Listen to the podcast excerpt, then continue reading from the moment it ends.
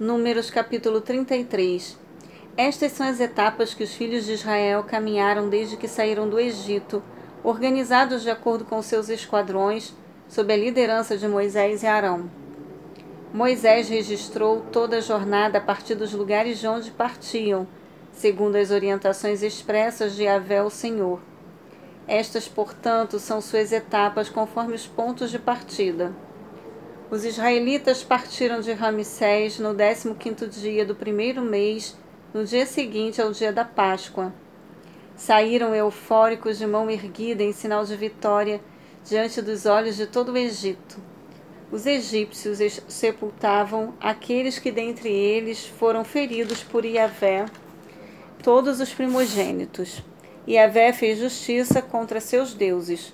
Os filhos de Israel partiram de Ramsés e acamparam em Sucote. Em seguida, partiram de Sucote e acamparam em Etã, nos limites do deserto. Saíram de Etã, retornaram para Pi-Airote, a leste de Baal-Zephon, e montaram um acampamento próximo a Migdol. Partiram de Pi-Airote e cruzaram o mar, chegando ao deserto, e depois de caminharem três dias no deserto de Etã, acamparam em Mara. Saíram de Mara e dirigiram-se para Elim, lugar onde havia doze fontes e setenta palmeiras, e acamparam ali. Deixaram Eli e armaram acampamento próximo ao Mar Vermelho.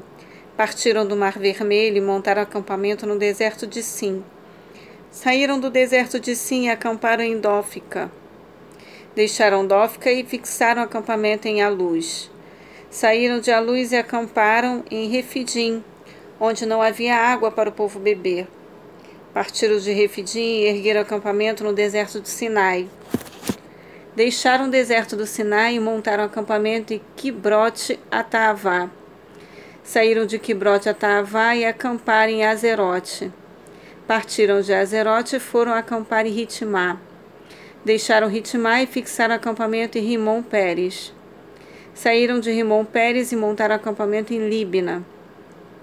Partiram de Libna e armaram acampamento em Rissa. Deixaram Rissa e acamparam em Queelata. Saíram de Queelata e ergueram acampamento no Monte Sefer. Partiram do Monte Sefer e montaram acampamento em Arada. Deixaram Arada e, a, e foram acampar em Maquelote. Saíram de Maquelote e ergueram acampamento em Taate. Partiram de Taate e montaram acampamento em Terá.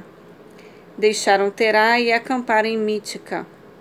Saíram de Mítica e acamparam em Asmona. Partiram de Asmona e foram acampar em Mozerote. Deixaram Mozerote e montaram acampamento em Bene Jaacã. Saíram de Bene Jaacã e ergueram acampamento em Or de Gade. Partiram de Or de Gade e acamparam em Jotbatá. Deixaram Jotbatá e foram acampar em Abrona. Saíram de Abrona e montaram acampamento em Ezion-Geber. Partiram de Ezion-Geber e ergueram acampamento em Cádiz, no deserto de Zim. Deixaram Cádiz e acamparam no Monte Or, nos limites da terra de Edom. Por determinação de Yahvé, o sacerdote Arão, subiu o Monte Or, onde morreu no primeiro dia do quinto mês do quadragésimo ano, depois que os filhos de Israel foram libertos e saíram do Egito. Arão era da idade de 123 anos quando morreu no alto do Monte Or. Então o rei cananeu de Arade, que habitava em Negueb, a região sul da terra de Canaã, foi informado de que os filhos de Israel estavam chegando. Os israelitas partiram da, da montanha de Or e armaram acampamento em Zalmona. Depois saíram de Zalmona e acamparam em Punon. Deixaram Punon e foram armar acampamento em Obote partiram de Obote e ergueram acampamento em Ijé-Abarim, na fronteira de Moabe. Saíram de Ijé-Abarim e montaram acampamento em Dibongade. Deixaram de Bongade e acamparam em Almon de Blataim. Partiram de Almon de Blataim e armaram acampamento nos montes de Abarim, de fronte de Nebo. Saíram dos montes de Abarim e foram armar acampamento nas campinas de Moabe, próximo ao rio Jordão em direção a Jericó.